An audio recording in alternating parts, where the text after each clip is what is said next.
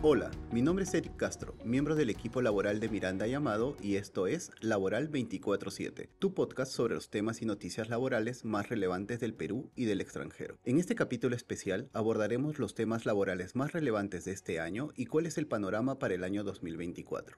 ¿Qué nos deja este 2023 en materia de relaciones laborales? Respecto de inspecciones laborales, es interesante anotar que preliminarmente la cantidad de inspecciones se ha reducido, pasando de 76.594 en el 2022 a 59.593 entre enero y octubre del 2023. La mayoría de las inspecciones de este último año se generaron por denuncias de trabajadores, representando ello el 73%, mientras que el 27% restante se originó por decisión de la SUNAFIL. Hasta el mes de septiembre del 2023 se registraron un total de 16.620 resoluciones que imponen multas a empleadores, cuyo valor total asciende a 552.241 soles. Las materias más fiscalizadas fueron las de pago de remuneraciones, cumplimiento de las normas sobre horarios, jornadas y descansos, así como las obligaciones de registro en planilla. Ahora bien, entre los temas más relevantes que ha resuelto el Tribunal de Fiscalización Laboral este año, destacan los requisitos para la contratación a tiempo parcial, la extensión de convenios colectivos, el registro de asistencia, las jornadas acumulativas y la primacía de la realidad, las cuales han sido cruciales en el desarrollo normativo y práctico. Así, por ejemplo, el tribunal ha señalado que no todo contrato de trabajo por debajo de una jornada a tiempo completo califica como uno a tiempo parcial. Lo será en la medida que se celebre por debajo de las cuatro horas de jornada diaria en promedio semanal y ha validado la posibilidad de que, bajo determinados parámetros, se realice trabajo en sobretiempo en este tipo de contratación. Por otro lado, en materia judicial, según la información del Poder Judicial, desde enero del 2021 hasta octubre del 2023 a nivel nacional ingresaron aproximadamente un millón de procesos laborales nuevos. Respecto de las materias más demandadas, las más importantes fueron impugnaciones de despido, pago de indemnizaciones por daños y perjuicios, pagos de remuneraciones y beneficios sociales, demandas contenciosas administrativas y materias previsionales. Cabe indicar que más del 80% de las sentencias emitidas en este periodo fueron desfavorables para los demandados, es decir, sentencias que resolvieron declarar fundada la demanda de forma total o parcial. Además, la data demuestra que existe un decrecimiento paulatino de los procesos que finalizan a través de conciliaciones. En el 2021 se conciliaron 2.366 procesos, en el 2022 2.101 y entre enero y octubre del 2023 1.561. La proyección permite afirmar que estamos en el periodo con menor número de procesos conciliados entre las partes. Finalmente, la Corte Suprema ha emitido sentencias relevantes que desarrollan, entre otros, estrictos criterios de proporcionalidad al momento de sancionar a los trabajadores que incurren en faltas graves y los requisitos para la entrega de beneficios a trabajadores no sindicalizados.